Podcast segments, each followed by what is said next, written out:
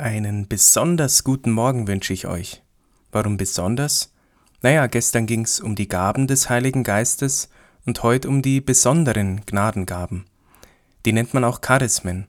Und die sind für die anderen da, damit die heilig werden. Die Gaben von gestern also für uns selber, die Charismen hauptsächlich für die anderen. Vor ein paar Tagen habe ich schon von der Salbung im Heiligen Geist geredet, man könnte es auch den Flow nennen wenn es halt einfach richtig gut läuft. Dazu müssen wir ganz kurz in die Theologie, aber keine Angst, es ist ganz einfach.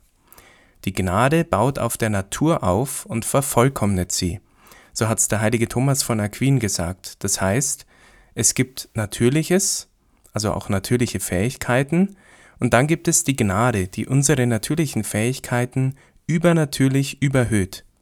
Also alles fängt ganz natürlich, schwach, arm und unspektakulär an, dann aber merkt man, wie es irgendwann von alleine läuft.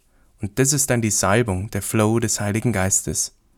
Das Ganze braucht aber auch wie alles Übung.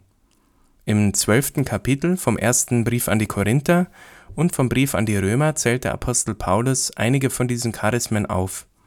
Ich nenne die jetzt kurz, aber bitte denkt dran, alles fängt eben natürlich an. Und dann kommt die Salbung und dann merkt man, wie man Dinge tun kann, aus einer Kraft oder einem Wissen, das man vorher nicht hatte. Da gibt's die Glaubenskraft, also dass ich Menschen in ihrem Glauben bestärken kann. Die, das Charisma der Krankenheilung, Tote aufzuerwecken, Wunderkräfte, die Gabe des Wortes und die Gabe der Erkenntnis, also ein Bild, einen Eindruck oder einen treffenden Bibelvers für jemanden anders zu bekommen. Und auch das prophetische Reden oder die Gabe der Prophetie. Das ist nicht Wahrsagerei, sondern dass ich etwas für jemanden bekomme, damit er bestärkt wird im Glauben. Die Gabe des Sprachengebets, die Gabe der Unterscheidung der Geister und auch verschiedene andere Dinge wie dienen, trösten, ermahnen, lehren, evangelisieren, leiten, dienend leiten eben, beten, Fürbitten für andere und auch andere Gaben wie das Organisieren, der Lobpreis, Lobpreis zu leiten eben oder selber Lieder zu schreiben. Oder auch des Vernetzens, die richtigen Menschen zusammenzubringen, der Gastfreundschaft, dass sich Leute geborgen fühlen, des Schmückens, Dekorierens und alle anderen Dinge. Hab bitte keine Angst vor diesen anfänglichen Zweifeln, wenn du jetzt anfängst mit deinen Charismen, die zu entdecken.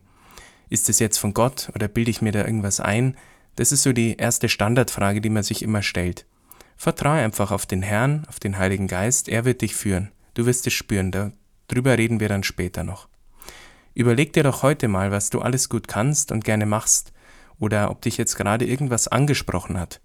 Und dann fang einfach entspannt an, ganz natürlich, ganz in deiner Armut, in Schwachheit und spür einfach, wie der Heilige Geist dazukommt. Und ich verspreche dir, du wirst es merken und der Heilige Geist wird dich führen. Komm, Heiliger Geist.